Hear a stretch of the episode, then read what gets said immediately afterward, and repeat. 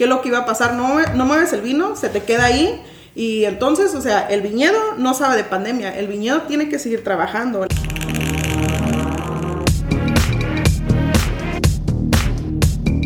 Hola, yo soy Bruno Stump y tú estás escuchando VinoPod, un podcast en donde compartimos la magia y la ciencia del vino para locos del vino. En este episodio, mi nueva amiga Brenda de la vinícola MB nos platica de la vida en la región de vinos más grande de México, el Valle de Guadalupe. Brenda nos relata cómo era el valle antes del COVID, cómo es durante y también nos comparte de sus 11 años en MB, localizada en el corazón del Valle de Guadalupe. Pues, eh, Brenda, muchas gracias por eh, recibirnos aquí en, en, MB y bienvenida a Vinopod. Bienvenidos, muchísimas gracias por habernos elegido. Antes de arrancar con, con, todo el tema del episodio, platícanos qué estamos degustando ahorita. Uno de los primeros vinos eh, que están degustando es este nuestro vino blanco Isabel, ¿okay? que este pues, es una mezcla de tres uvas blancas, es un 60% Chardonnay, 20% Viognier y 20% Sauvignon Blanc. Eh, no pasa barrica, se queda solo en tanque de acero inoxidable. De hecho, Isabela está elaborado de las tres diferentes uvas blancas que manejamos aquí en, en nuestra propiedad, en Vinícola MB. Entonces, este vino blanco que están degustando, que es Isabela, es un vino súper fresco, es un vino muy fresco, una acidez muy agradable. Encontramos esta nota frutal eh, de la manzana verde, de la pera, guayaba pero te vamos a encontrar esta nota cítrica como la lima, ¿no? Y Brenda, platícanos a ti cómo y cuándo te pique el bicho del vino. Yo soy originariamente de Zacatecas. Eh, después me llevaron muy chiquita a Estados Unidos. Viví 10 años en Estados Unidos. Me graduó de la escuela. ¿Allá en, en, en dónde Estados Unidos? Eh, estuve en Arizona. Arizona. En, en, Arizona estuve viviendo por allá. Eh, viví alrededor de 10 años. Después me regreso a Zacatecas. De hecho, mis padres son agricultores. Y ahí fue donde empecé a entrarme mucho al tema de, de la tierra, ¿no? De la, de, del fruto, del, del, desarrollo que se va dando. Pero dije, no, creo que esto no es para mí. Me tengo que regresar a Estados Unidos. Entonces me dicen mis papás, ¿por qué no te vas a Tijuana? Yo tengo familia en Tijuana, tengo una tía. Me vengo a Tijuana, pero cuando llego, me, mi tía vi, vive aquí en Valle Guadalupe. Yo nunca imaginaba que ella vivía en Valle Guadalupe. Y me dice, oye, no te queda como una hora para, para llegar a donde vas a vivir, donde vas a estar, ¿no? Venía prácticamente de vacaciones por dos semanas, para ver qué tal, si, si me gustaba aquí o no, ¿no? Dije, ah, pues yo creo que ha de estar de, de orilla a orilla, ¿no? O sea, como Tijuana es una ciudad grande, pues dije, ha de estar de, de la, la, otra orilla de Tijuana. Mm. Entonces ya voy pasando lo que es Rosarito, Puerto Nuevo y digo, no, esto ya no es Tijuana, este es otro lugar, ¿no? Entonces voy llegando al Valle de Guadalupe. ¿Cómo era hace 11 años? Hace 11 años no había tantas vinícolas. Eh, si no estoy mal, yo creo que ya hemos llegado alrededor entre 180 vinícolas, wow. 200, con los diferentes valles que, nos, que tenemos alrededor de, de aquí, de, de, Valle de Guadalupe, en, en Baja California. Cuando llegué no, o sea, relativamente yo creo que había alrededor, si acaso unas 30, 50 vinícolas. Nosotros donde estamos ubicados, estamos ubicados en el corazón del, del, del Valle de Guadalupe. En este camino estaba Adobe Guadalupe, MD y Barón Balché. Solamente en este, en este camino solamente éramos las tres vinícolas que, que había. Con el tiempo pues fueron eh, habiendo más vinícolas, empezó a crecer, restaurantes, hoteles. Entonces puedo decir que los últimos 10 años empezó a hacer un boom. Pero al, al principio, o sea, yo dije, Dios mío, ¿qué, qué, qué está pasando aquí? No, no, no conocía nada del tema de aquí de, de Valle Guadalupe. Y cuando voy mirando cómo va creciendo, cómo se va desarrollando, dije, no, me voy a quedar más tiempo por aquí. Eh, yo tengo trabajando los 11 años para Vinícola MB. Entonces, Vinícola MB en sí, pues es una vinícola que, que está creciendo. En su tiempo tenía poco, relativamente, que iba empezando. Eh, tenía, tiene sus propias uvas y ahí fue donde me interesó mucho. Dije, yo quiero aprender de la cultura de, de la uva, del, del terroir, de cómo es el proceso y cómo es el proceso del vino y tanto de, del, del, del, viñedo, ¿no? Entonces ahí fue donde me empecé a, a, entrar y a darle, más que nada, a tener pasión hacia el vino. Entonces mm. me gustó, me encantó. Eh, esas dos semanas que venía disque de vacaciones, pues me quedé, ¿no? Te quedaste. Ya, este, pues ya tenemos que 11 años de vacaciones. Digo, todavía seguimos de vacaciones porque desde que llegué, pues llegué trabajando en este lugar súper impresionante que realmente cada año nos ha impactado en todo el desarrollo que ha habido. Yo te comentaba antes de, prender el micrófono que tenemos mucha audiencia en América del Sur. Y como tú sabes, pues no asocias directamente a México con el vino, ¿no? Pero si sabes de vino y México, sí que lo asocias con el Valle de Guadalupe. Entonces, ayuda, a, la gente que, no conoce esta región. Explícanos brevemente qué onda con el Valle de Guadalupe y sus, particularidades en materia pues vinícola. Pues mira, una de las cosas que tiene aquí eh, Valle Guadalupe tenemos un privilegio que tenemos diferentes tipos de suelos, que eso también nos ayuda a tener diversos tipos de uvas, eh, los microclimas que tenemos, ¿no? Eso también nos ha ayudado al desarrollo y el crecimiento de la uva. Entonces, yo creo que una de las cosas que, tiene Valle Guadalupe, que puedes plantar diferentes tipos de, uva. ¿Por qué? Por el tipo de suelo. Entonces, estamos rodeados pues prácticamente de montañas. Sí, antes eh, podríamos decir que México se escuchaba más por el tequila o el mezcal, ¿no? Aparte que tienen una dominación de origen. Hasta ahorita el vino todavía no tiene una dominación de origen. Digo todavía no, porque a lo mejor en su tiempo, no sé, podría llegar a hacer algo por el desarrollo que ha habido. Y cuando empieza la gente a descubrir todo aquí el, valle, pues se impresiona por la calidad de uva que, que te está dando, que te está dando por los tipos de suelo y los climas, ¿no? Una de las cosas que hay en Valle, puedo decir que es un problemita, porque no hay, no hay suficiente agua, suficiente agua en el sentido de que no llueve mucho. Entonces, la mayoría de las vinícolas estamos por pozos. Nuestro río es durante la noche. No lo hacemos en el día. ¿Por qué? Porque se vaporiza más rápido. Entonces, lo hacemos durante la noche. Es por gotero. Eh, y dependiendo la uva, son las horas que se riegan, ¿no? Pero hay unas que son de 6 hasta 8 horas por gotero, o sea, por, por día. Sí, porque haces este bulbo, ¿no? Generan un bulbo de humedad en el suelo. Entonces, eh, aquí en Vinícola MB tenemos dos pozos. Uno de los pozos tiene alrededor de 100 metros de profundidad. Se dice que entre más profundo sea el, pozo, menos salado va a ser tu agua, ¿no? que es un problema aquí, hay que decirlo. Fíjate, yo pensé que me ibas a hablar de la salinidad de los vinos, pero no. Porque es lo, de lo que la gente identifica el, el, valle. Sí, lo, identifica por, por, esa parte. Pero fíjate que es, bueno, en el caso de MB, es, una otra ventaja que tenemos. Está bien chistoso porque ese pozo, cuando llegó el señor Mario Villarreal, no le daba agua. Y los que checan los pozos y todo esto, no sé si les ha tocado esa parte que lo checan con una varita. No, no lo checan. Bueno, hay una técnica mexicana. Ah, sí, que es con una vara que... Una vara, y si se dobla es porque agua ahí. Sí, que, y sí, sí, sí, Eso tiene un nombre, es como... No me recuerdo cómo se le llama, pero sí tiene un nombre.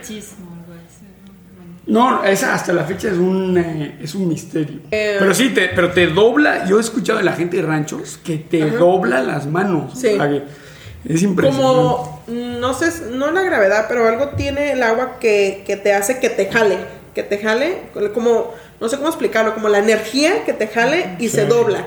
Entonces, si hay mucha cantidad de agua, y está súper raro porque tú tienes las dos varas o palos, no sé, lo tienes y tú lo estás sosteniendo y en el momento donde está viendo agua se está doblando y tú no lo quieres doblar y se sigue doblando y, no y se sigue doblando. Entonces está, está muy chistoso eso porque tú dices, wow, o sea, ¿cómo es que puedes encontrar eso, no? Pero es algo que hace muchos años encontraron esa técnica y así es como descubrían que ahí había agua.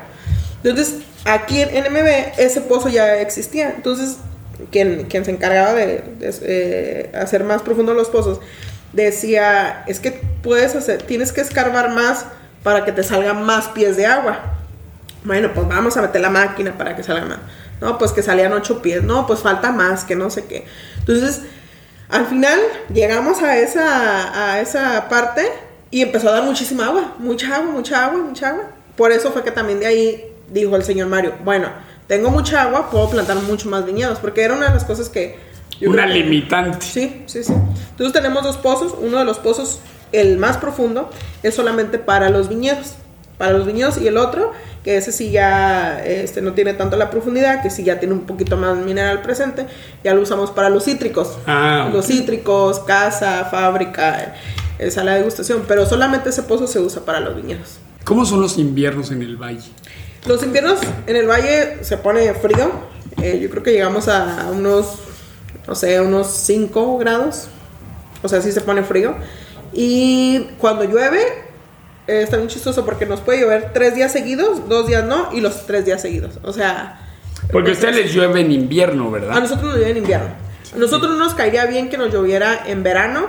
¿Por qué? Porque la fruta está madurando y pues ¿qué puede pasar? Nos puede provocar hongo, nos puede reventar la, la, la, uva. ¿Qué es lo que este pasa en, el Bajío, en Querétaro? Les llueve a ellos, a nosotros nos llueve en verano. A ustedes les llueve en verano, sí. Y a nosotros no nos, nos llueve en invierno. Pero aquí lo que tiene mucha de la tierra, eh, bueno, tenemos diferentes suelos, pero por ejemplo en la zona que nosotros estamos, eh, la, esta tierra arcillosa es muy, muy barrosa. Entonces, pues mm. imagínate si no, o sea, ni de broma puedes entrar al surco, o sea, te quedas ahí. Antes, este camino que donde venían era pura terracería.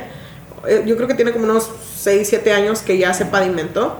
Entonces era un show, porque donde estaba Guadalupe se hacía una, una noria, una, o sea, ahí se juntaba toda el agua y había gente que cuando venía en invierno no podía pasar o le daba temor pasar porque pensaba que ahí te ibas a quedar. Claro, claro, claro, Entonces miraba los carritos, parecían lanchas. Este año no llovió mucho, como otros años. Yo creo que ahorita le va a favorecer mucho a la uva blanca. Normalmente cosechamos en agosto, eh, mediados de agosto, finales de septiembre. Yo creo que ahorita vamos a empezar en septiembre, octubre, vamos a andar cosechando. Ah, se va a atrasar un poco. Sí, por el sentido del clima. No hemos tenido tanta, tantas horas de calor. Sí, es cierto que y las noches están frescas, ¿no? Sí, tenemos este un clima donde en el día tenemos calor y en la tarde son frescas. Frescas. Ajá. ¿Cómo vivía el Valle de Guadalupe, o sea, en, materia enológica, antes del COVID? ¿Cómo era la vida en el valle? Bueno, pues antes, eh, antes de que pasara todo esto de la situación del COVID, cada año teníamos los eventos de, vendimias que se hacían, ¿no? los eventos de vendimia, esos son unos festivales que para empezar se hacen pues en agradecimiento que estás obteniendo una, nueva cosecha y pues hacen maridajes, presentan sus nuevas etiquetas y ganaron algunas medallas de oro. Entonces pues como llegó un momento donde Valle Guadalupe llegó a ser el boom de que todo el mundo quiere venir a visitar Valle Guadalupe, pues en esos tiempos era muchísima, demasiada la gente de visitantes que, que estábamos recibiendo en los eventos eran eventos grandes donde recibíamos cantidad de gente de diferentes partes del mundo, no tan solo México. Era un lugar em, donde la gente podía entrar sin problemas eh, a, las áreas de gustación, a, los restaurantes. Me refiero porque hoy en día ya te piden bajo reservación. Entonces, antes te pedían con reservación, pero si el lugar era muy popular y no tenía espacio, entonces te pedían, oye, a favor de hacer tu reservación porque no tengo espacio, ¿no?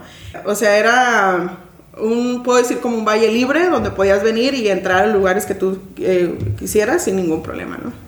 Y ya que estalla la pandemia y pues hacen los lockdowns y todo eso, ¿qué pasó en el valle? ¿Cómo era esa cuestión? Pues mira, una vez que empieza lo de la pandemia, eh, me acuerdo que fue el 18 de marzo, aquí en, México, cuando nos dicen, ¿sabes qué? Quédate en casa, no salgas, esto se está poniendo horrible, váyanse todos a casa. ¿Y cómo, cómo que todos vamos a casa, no? Entonces, sí fue algo muy difícil porque dices, ¿qué va a pasar después de ahí, no? O sea, te quedas en casa y, luego, ¿qué va a pasar, no? Nosotros, eh, bueno, la mayoría de las vinícolas cerramos alrededor entre 3, 4 meses. Hay algunas vinícolas que todavía no abren porque pues a algunas sí les afectó, pero la mayoría sí están abiertas. Entonces sí duramos alrededor de, yo creo que máximo cuatro meses sin, sin venir a trabajar, todo era en línea. O sea, todos los que estaban en oficina este, eran línea. Y pues teníamos que buscar la manera cómo tratar de que se siguiera moviendo el vino, ¿no? Porque, ¿qué es lo que iba a pasar? No, no mueves el vino, se te queda ahí y entonces, o sea, el viñedo no sabe de pandemia, el viñedo tiene que seguir trabajando. La gente que trabaja el, viñedo, pues vamos a ocupar a la gente más bien que, que trabajan en el viñedo y pues necesitamos, necesitamos buscar la manera como, cómo estar moviendo el vino, ¿no? En ese tiempo me acuerdo que empezaron todos a, hacer ventas en línea, que yo creo que fue algo que nos ayudó muchísimo. O sea, te enviábamos a cualquier parte de México entonces era lo que estábamos trabajando mucho, era en línea y la gente del campo sí siguió trabajando, pero pues con ciertos eh, reglamentos, o sea, no todos podían ir a trabajar, es decir, un día trabajaban cinco personas, el siguiente día otras cinco personas y lo más separado que se pudiera, ¿no? Entonces sí, sí fue este, algo, algo complicado. O sea, no solo cambió a nivel la gente que viene a degustar, sino que también, o sea, y, es muy interesante esto que me dices, que a nivel producción también hubo un cambio. Claro, no lo había yo pensado, pero sí tienes razón. En un momento, imagínate, fue en marzo. En marzo eh, es cuando se termina la, poda, después empieza lo que es el, viñedo, que empieza con sus brotos, se viene la nueva cosecha y tienes vino ahí. O sea, antes el vino lo movías mucho en los, en los eventos que había en los eventos que, de las vendimias. Aparte, pues viajabas a, otros lugares aquí en México a presentar tu vino y ahí todavía lo movías, más el que mandabas. Entonces sí teníamos manera de dónde estar trabajando el vino. Pero llega esto y dices, oye, el vino no se puede quedar ahí, o sea, se tiene que estar se tiene que estar moviendo, ¿no? Después, pues la mayoría de la gente viene de fuera, viene a conocer. Y pues imagínate, vienes al valle, no hay nada, está cerrado. O sea, vinícolas cerradas, restaurantes cerradas, hoteles cerrados. Entonces dices, oye, pues entonces, ¿qué hago? Porque lo cuando vienes al valle lo que vienes a conocer es vinícolas y a conocer ahora sí que sus platillos. Este... Sí, sí, es toda una experiencia, ¿no? es gastronomía, vinos, claro, y conceptos, ¿no? Conceptos arquitectónicos. Después entra esta parte donde dice el gobierno, podemos abrir, pero con cierto porcentaje de cupo limitado. y eso es como es ahora. Eso es como hoy en día lo estamos manejando tienes que tener ciertos protocolos, este, tienes que tener ciertos reglamentos para poder abrir tu, sala de degustación, ¿no? O tu restaurante o hotel o eh, cualquier negocio que esté aquí en Valle. Hoy en día ya no se hacen los eventos que les mencionaba, los eventos de las vendimias. Eh, hasta ahorita eh, se acabó de hacer uno que se llama Conchas y Vino pero fue muy limitado, o sea, son grupos de 10 personas mm. y te dan, decir, eh, dos horas, termina y el otro, las otras 10 personas que siguen y así, ¿no? Entonces les digo, ahorita sí es como muy cuadrado, eh, sí hay que seguir muchas reglas, ya hasta que digan, ¿sabes qué? Ya puedes abrir, o sea, al 100%, ya puedes hacer eventos, yo creo que ya vamos a volver, entre comillas, a la normalidad pero pues con nuevos sistemas, ¿no? Hoy en día ya no tienes una carta de vinos, ya no tienes un menú, ya todo es con código de barra, ya todo, o sea, ya no tratas de estar menos en contacto. Eh, más como antes, antes era, mirabas a la gente, la abrazabas, ¿cómo estás? Ya sabes, el saludo de hoy en día, ¿no? Ya, sí, como ahorita que nos vimos que no sabemos cómo saludarnos, ¿no? Que uno tiene ganas de un saludo, o sea, físico, ¿no? Pero sí, ¿cómo este, con esto terminamos la, cuestión de COVID. ¿Cómo te imaginas que va a ser el, mundo, o sea, del valle, ya, ya que el capítulo del COVID haya, haya terminado? ¿Cómo, ¿Cómo va? ¿Qué cosas de antes van a regresar? ¿Qué cosas ya no van a regresar? ¿Qué cosas van a ser nuevas? Mira, una de las cosas que, que, yo creo que ya una vez que todos estemos este, vacunados, porque también eso es lo que nos está pasando ahorita. Por ejemplo, la gente extranjera, la mayoría ya, ya, ya están vacunados, podría decir. Ya como que la gente se confía un poquito más a salir. Entonces, una vez que ya hayamos pasado esta etapa, porque siento que son etapas que vamos a ir pasando, va a ser la gente mucho más libre. Ya no salir con ese tanto ese temor como antes. Algo que nos dejó, bueno, que yo digo, eh, este tema de la pandemia, este, siempre pues nos tenemos que cuidar porque yo creo que somos de las personas que miramos un lugar muy bonito y quieres atacar con todo, ¿no? Quieres andar aquí, quieres andar allá, pero no sabes a las consecuencias, ¿no? Por ejemplo, otra de las cosas, la tecnología, también eso cambió muchísimo. Hoy en día ya tienes que tener tu teléfono y tienes que escanear este, los códigos que encuentras en las mesas, ¿no? Entonces yo creo que eso se va a quedar siempre muy fijo. Eso es muy, muy se va a Al igual que la venta en línea, ¿no? Que tú decías que era un canal que quizás no habían explorado, que no habían, o sea, desarrollado ampliamente. Yo creo que eso se queda, ¿no? Sí, sí, eso también se va a quedar definitivamente. Porque sí, antes como que todo era eh, por correos o por teléfono y todo. Y hoy en día no. Hoy se maneja mucho esta parte de línea. Entonces yo creo que eso es otra de las cosas que, que también se va a seguir quedando y, y va a seguir creciendo. Y recomendaciones que le des a la gente que nos está escuchando, digo, puede o no que ver con el, con el vino, ¿qué les recomendarías? Digo, una pareja de recién casados eh, que van a pasar pues 3, 4 días en el valle. Bueno, yo les recomiendo, por ejemplo, yo siempre digo, ¿quieres venir cuando está la uva o cuando no está la uva? ¿no? Yo creo que de las dos maneras hay, hay experiencias muy bonitas, pero eh, les recomiendo, van a llegar a Tijuana, hay que rentar yo creo que un carro para que ustedes puedan ir a las vinícolas que ustedes gusten, porque a cualquier vinícola que lleguen les van a recomendar. Vete a Hilo Negro, vete a Benacaba, vete a Hacienda Guadalupe, Adobe Guadalupe, vete a cualquier vinícola, ¿no? Yo les recomiendo que nada más al, día hagan tres vinícolas, ya yo creo que es suficiente. Aquí hay hoteles en Valle Guadalupe, hoteles muy bonitos, estancias, resorts, donde te puedes quedar. Quédense en Valle Guadalupe. Ensenada creo que les quedaría un poquito separado por el sentido de que pues hay que tener en mente que vas a, a tomar, vas a estar degustando vino y pues es más cómodo estar aquí, ¿no? También eh, creo que es muy interesante que realicen un recorrido, ya sea en alguna de las vinícolas, para que también conozcan qué es lo que se está haciendo en el campo. Creo que muchas veces nos enfocamos mucho en la cava y la degustación, pero dejamos ahora sí que la parte más importante, el campo, ¿no? O sea, el fruto de donde viene las parras. Entonces, eh, realicen un recorrido, una plática en viñedos, que eso estaría muy interesante. Visitar la cava, fábrica y pues las salas de degustación. Eh, bueno, espero no les pase como a mí, que me vine de vacaciones y me quedé aquí, todavía sigo de vacaciones, ¿no? Y la inversión de la gente que está apostándole al, al vino en el Valle de Guadalupe son mexicanos, extranjeros, ambos. ¿Y, en qué porcentajes podrías tú decir? Puedo decir que la mayoría son mexicanos. Mexicanos. Ajá, y de hecho la mayoría son este de Tijuana. Ah, Muchos tocado de Tijuana. Tenemos también de fuera de Estados Unidos, pero la mayoría, y puedo decir que a lo mejor un 60% es mexicano y el restante es de fuera, ¿no? Ya sea extranjero o de algunos otros lugares del país. Sí, así es. Otra de las cosas que también tenemos en Valle de Guadalupe, vienen muchos enólogos de diferentes lugares, ¿no? Por ejemplo, aquí tenemos nuestro enólogo Daniel Lomber, él es chileno. No solamente trabaja para nosotros, trabaja para otras vinícolas, está para Hilo Negro, está para Adobe Guadalupe, Norte 32, eh, tiene sus propios vinos. Tenemos enólogos que vienen de Francia, de España, de eh, Argentina, Chile. Entonces, pues vienen ahora sí que... que apoyarnos en el proceso y ellos trabajar y, dejar la fruta que trabajen, ¿no? Y tampoco no sobreganarle a, esa parte. Sí, yo, yo, creo que eso es, yo no tengo la, la, fortuna de trabajar, o sea, de vinificar en el valle. A mí lo que me ha pasado cuando tengo que hacer vino en regiones que no conozco, que no solo tienes que venir a, a enseñar, también vienes a aprender. Sí. O sea, yo estoy seguro que todos esos sinólogos extranjeros, si les preguntas, han aprendido muchísimo. Incluso de una región y de un país que pues no tiene la mismo, los mismos años eh, haciendo vino como el viejo mundo, ¿no? Claro, sí, sí, sí. Sí, aquí México, Nuevo Mundo, ellos vienen y a lo mejor ellos vienen con otra mentalidad, llegan y dicen, wow, yo no esperaba esto, pero pues vamos a aprender sobre esto. Exactamente. Ajá. O sea, yo el tiempo que tengo aquí, cada vez el valle nos, no nos, o sea, nos está sorprendiendo.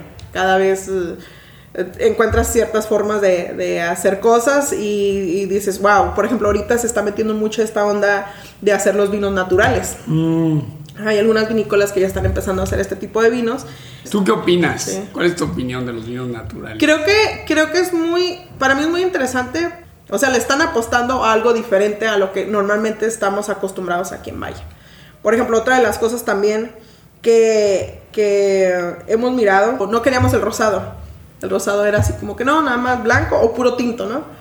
Eh, yo creo que nos llevamos mucho con en la cultura donde la mayoría de la uva que se planta es uva para hacer vino tinto.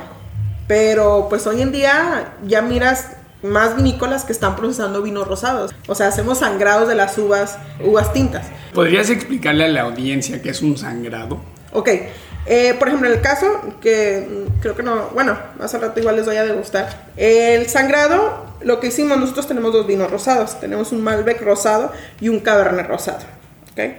Entonces, lo que hacemos en, el sangrado, una vez que cosechamos, eh, pasamos la, uva al tanque de acero inoxidable y dejamos solamente eh, alrededor entre ya sea 10 horas o 12 horas, dependiendo la uva, eh, con el, el ollejo, la, la, perdón, la cáscara, ya que la cáscara pues es lo que da el color al, al, vino. Entonces ahí es donde esperamos nada más obtener el, color y es donde le llamamos el sangrado de la, del agua, ¿no? Retiramos eso y dejamos el caldo para su fermentación. Y además lo que te permite el, el sangrado es que como bien dices, es durante la, la, maceración es que te permite concentrar tu tinto. Ah, ¿no? Entonces, eh, cuando antes quizás ibas a tener un tinto pues más o menos o un tinto bueno pero no excelente, al tú sangrar de repente tienes un, un rosado que puede ser buenísimo No, justamente si, lo, si no lo pasas por barrico, lo haces muy fresco, aromático, quizás un poco de azúcar residual, que tenga acidez,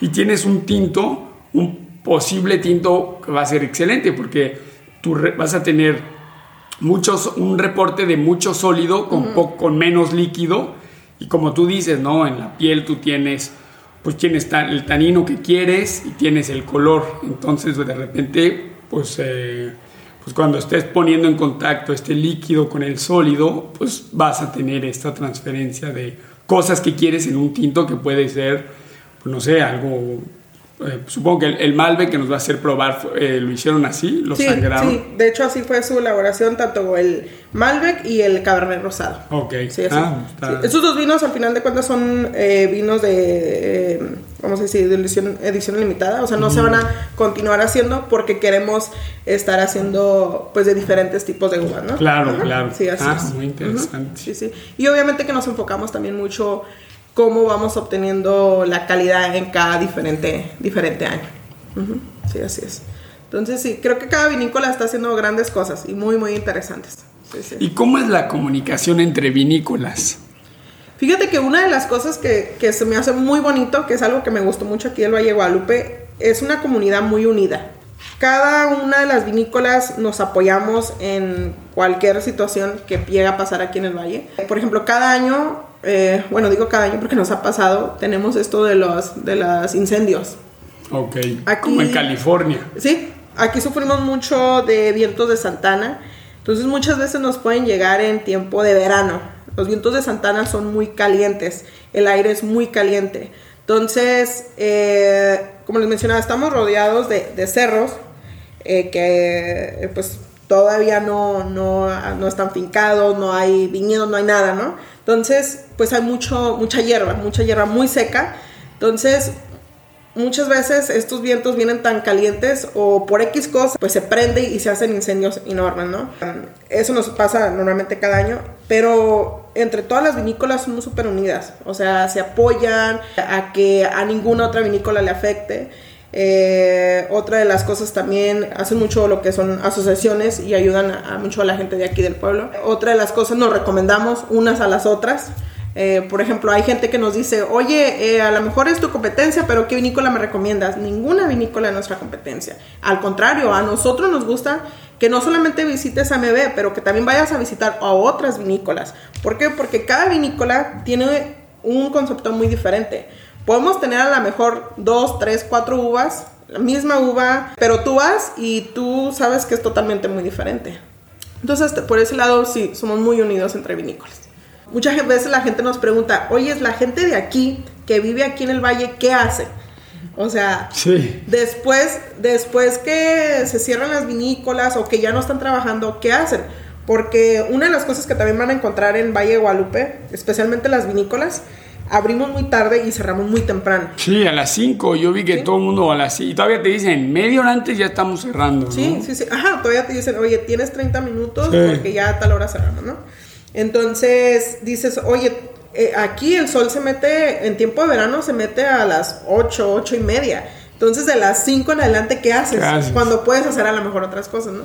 Entonces como les mencionaba, aquí la gente es muy unida, entre vinícolas somos muy unidos. Entonces yo digo, mis compañeros de otras vinícolas, nos juntamos mucho y hacemos muchas actividades como catas a ciegas, mm. este, por ejemplo, nos reunimos de que cada quien trae una botellita de vino, cada quien habla del tipo de la uva, del proceso. Entonces, eh, para nosotros es como donde, si no tienes nada que hacer, eso es lo, a lo que nos dedicamos al final del trabajo, ¿no?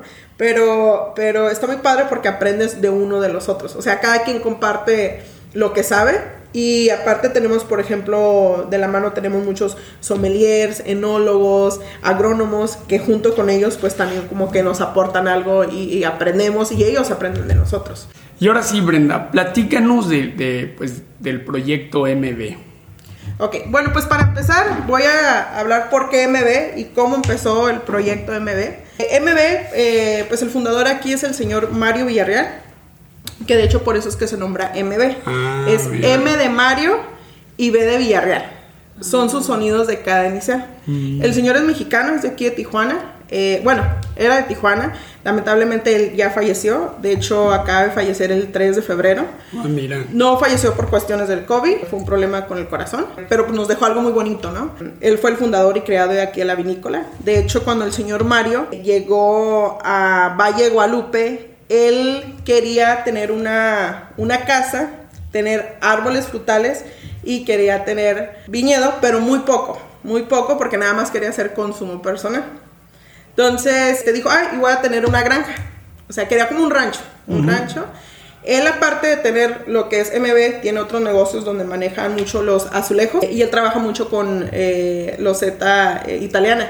Entonces cuentan la historia que cuando él pedía pues azulejos de Italia, le mandaban cajas de, vino y él fue donde empezó a, tenerle pasión al vino. Y cuando llegó a Valle Guadalupe, dice, voy a plantar viñedos. De hecho, las primeras uvas que se plantaron fue Cabernet Sauvignon, Cabernet Franc y Merlot. Eh, eran alrededor de 5 hectáreas. Eh, las plantas nosotros las compramos en Estados Unidos, son plantas certificadas. Y pues ahí empezó a hacer su vino, pero era muy complicado porque de repente se le salía el caballo y él andaba comiendo la parra. Eh, tenía que acomodarlo y plantaba una, una, una parra y ya salía la gallina y no la dejaba crecer. Entonces llegó un momento donde dijo, ¿qué hago? ¿Dejo la granja o dejo el viñedo, no?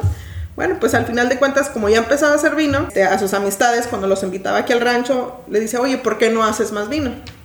Eliminó la, la, la granja y empezó a plantar más viñedos. Nosotros tenemos alrededor hoy en día 18 hectáreas y de viñedos y trabajamos con nueve diferentes tipos de uva. Dentro de todo el total de la, de la vinícola son 21 hectáreas. Entonces él dijo, voy a hacer muy poquito vino de, para consumo personal y el restante de la uva se las voy a vender a las nuevas vinícolas que van llegando. Pero pues para entonces entra un agrónomo, un enólogo y, le dice, oye, es que salió la uva Malbec muy buena, ¿por qué no hacemos este vino? Oye, pues salió eh, la uva Chiraz muy buena, ¿por qué no hacemos este vino? Entonces empezó a crear una gama de vinos, ¿no? Y llegó un momento a tener una producción ya grande, donde tú dices, ya no es un consumo personal, ya tienes que mover el vino, porque pues el vino, como todos sabemos, tiene, eh, evoluciona, pero tiene su tiempo también de, sí, claro, vida. Claro, exactamente. Entonces eh, dice, bueno, voy a abrir una sala de degustación donde la gente pueda venir a comprar vino y que pruebe lo que él, lo que él está haciendo, ¿no? Abrió una sala de degustación muy chiquita, eh, que te cabían como 20 personas. Eh, los vinos empiezan a dar a conocer, empiezan a concursar en varios concursos y pues la gente los empieza a buscar más. Entonces llegó un momento donde Valle Guadalupe empezamos a tener más visitantes, los vinos empiezan a dar a conocer más y tú dices, yo ya no tengo espacio en esa sala de degustación, tengo que crecer la sala de degustación. Se quita esa, esa sala de degustación y hacemos esta construcción en la que estamos ahorita. Esta construcción tiene alrededor de 5 años que, que, se acaba de, de, hacer. Tenemos alrededor de, eh, eh, produciendo vino alrededor de 10 años. Con viñedos tenemos alrededor de 17 años. Y con esta sala de degustación tenemos 5 años. Entonces, somos una vinícola que pues no compramos uva, todo es de la propiedad una de las cosas que el señor Mario siempre decía, todo lo que sale de esta tierra, de este rancho, es donde se va a procesar el vino, ¿no? Entonces, la idea del señor es siempre mantener más calidad que cantidad. Producimos alrededor entre 6.600, en 1.800 cajas por año. Entonces, puedo decir que somos una vinícola mediana, pero boutique, donde, pues como les mencionaba, hacemos nueve diferentes etiquetas, entonces no hacemos ni las mil por cada una. Otra de las cosas que MB se enfoca mucho o nos representamos más que nada es que manejamos más monovaritales que mezclas. Normalmente Valle Guadalupe, eh, la mayoría de las vinícolas tienen más mezclas que monovaritales. Entonces es algo que nos identifica mucho la vinícola. Por ejemplo, como monovarital tenemos este Chardonnay, eh, este 100% Chardonnay que, que están degustando. Esta es una cosecha 2019. Lo interesante de este Chardonnay, bueno, para empezar aquí en nuestra vinícola usamos tres tipos de barrica que la barrica francesa, la barrica americana y la barrica húngara. De hecho, ya cosechas del 2019 en adelante ya nada más se van a usar barrica francesa y húngara. Pero este Chardonnay tiene pura húngara y tiene cuatro meses en barrica. La idea de este Chardonnay fue pasarlo a una barrica húngara, es no darle tan presente esa nota madera, que no fuera como un ah, típico oaky Chardonnay, sino que dejar que la fruta también trabaje, ¿no? Pues ahorita que lo, que lo están degustando, encuentran la nota cítrica, pero también encontramos ese, el aftertaste al final, esa cremosidad que te da la barrica pues cuando pasas un chardonnay, ¿no? Otra de las cosas que hacemos con este chardonnay, eh, se fermenta en tanque de acero inoxidable y termina su fermentación en barrica. Como monovarietal vino blanco nada más tenemos chardonnay, eh, como vino tinto tenemos eh, nuestro vino Malbec, que creo que es una uva muy interesante porque normalmente pues Malbec se conoce mucho por Argentina, ¿no? Que son los principales productores pues aquí en Valle son contadas las, las vinícolas que manejan Malbec. Si no, estoy, si no estoy mal, yo creo que de las 180 o 190 vinícolas que hay, hay alrededor de entre 6 a 7 vinícolas que producimos ajá, Malbec. Eh, nosotros somos una de ellas, pero pues lo tenemos aquí en nuestra, en nuestra propiedad, ¿no? Entonces tenemos Malbec, tenemos el Cabernet Sauvignon, que Cabernet Sauvignon es una uva que no puede faltar. La mayoría de aquí del valle tenemos Cabernet Sauvignon, es una uva muy emblemática. Y tenemos otro vino, que es nuestro vino Shiraz, que también lo manejamos como monovarital. Y ya después tenemos los, los nietos, que es el reserva de la casa. De hecho, fue con el que se inició el proyecto, con los nietos. Ah, mira. Este es nuestro vino premium. Aparte de nuestro reserva, los nietos, también hacemos un vino Cabernet Reserva Especial. Nada más hacemos 150 botellas. Nada más. Es una barrica y es en botella magno. Es de eh, dos años en barrica y es en barrica francesa. Me cuenta con un suelo arcilloso, es un suelo rojizo. Eh, se dice que este tipo de tierra es un poquito más fértil, entonces eso le ayuda mucho al, al cabernet, ¿no? Y eh, está, bueno, les voy a contar un poquito del proceso de, bueno, lo que se hace de este cabernet. Eh, nosotros de Cabernet Sauvignon hoy en día tenemos 7 hectáreas. Entonces, de, de esas 7 hectáreas, seleccionamos ciertas líneas, ciertos surcos, donde lo hacemos un poquito más selectivo. Cuando el racimo ya está empezando en su madurez, los racimos pequeñitos los retiramos para dejar a los otros y que sean mucho más concentrados. Entonces se hace una selección ahí. Después pasamos a lo que es a, recepción, una vez que ya la, uva ya haya estado lista con sus grados Brix para cosechar. Eh, lo pasamos a recepción. En recepción es donde recibimos nuestra uva y donde seleccionamos la uva. Entonces ahí ya va seleccionada, donde tiene que ir en buenas condiciones para procesar eh, este vino, ¿no? Y lo interesante de este vino, que en la cosecha y en la selección lo cosechan las mujeres y lo seleccionan las mujeres. ¡Wow! ¿Escuchaste? Entonces, ah, eso está cuenta la historia, nosotras las mujeres no somos, somos más cuidadosas en el sentido de, en el caso de la uva, pues de manejar mal la uva, ¿no? Entonces los, los chicos solamente nos ayudan a levantar las cajas, a hacer el, el, trabajo pesado, pero eh, para este vino solamente lo, lo, ahora sí que lo cosechan y lo seleccionan las mujeres. ¡Wow! ¡Qué bonito! Ajá, así es. ¿Y este solo se compra aquí? Porque este nunca lo he visto en pues en ninguna tienda en donde veo he visto sus vinos. O sea, me refiero al Magnum, este no lo vende. No, de hecho no lo tenemos en ninguna tienda, ninguna eh, tienda boutique de vino, restaurante, todo eh, eh, solamente lo encuentran aquí en, en Vinícola MB. De hecho, no lo manejamos en degustación, porque como les menciono, nada más hacemos 150 Tan poquito, claro. Ajá. Entonces, solamente lo encuentras en venta aquí en Vinícola MB y sale cada dos años. Cada dos años. Nosotros cosecha 2016. Esta es la última cosecha. Ah, y luego va a salir hasta el 2018. Ok. ¿Y qué costo tiene esta botella? Eh, la Magno eh, la manejamos en dos mil pesos. Dos mil pesos. Creo que, eh, bueno, MB, para mi punto de vista, tenemos precios muy accesibles. Nuestros precios están entre 250 a dos mil pesos, que es la botella Magno. Quitando la botella Magno y, y este a las botellas regular desde rosados a tintos. Nuestro rango de precios es de 250 a 700 pesos. Entonces, sí, está correcto. Sí, precio-calidad, creo que es una buena opción elegir MB, ¿no?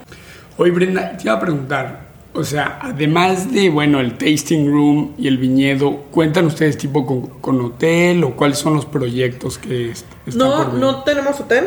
Este, la casa que miran aquí es la casa de los propietarios. La verdad ya no tenemos espacio para crecer. Sería crecer hacia arriba. Hacia arriba. Pero yo creo que no.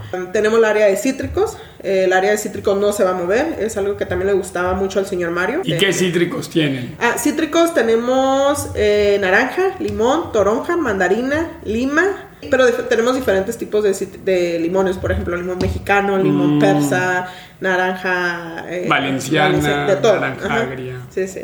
Entonces, eh, aparte de los cítricos, tenemos árboles frutales. Tenemos manzana, pera, guayaba, higo, granada. La manzana, sí, da. Sí. Wow. especialmente la manzana verde y la golden. Ah, ok. Ajá. Eh, tenemos higos, tenemos ciruela, tenemos guayaba. Toda esa fruta para. Ah, como la hija Maribel, quien es la chef, ah. eh, que tiene su restaurante. Es repostera, parte de la próxima para ella. Pues eh, Brenda, muchas gracias. muchísimas gracias a ustedes por habernos elegido, este, darse el tiempo, pues estar aquí en, en ahora sí que en Valle Guadalupe, en la región más importante de aquí de México. Pues para nosotros un gusto, pues que vengan a conocer.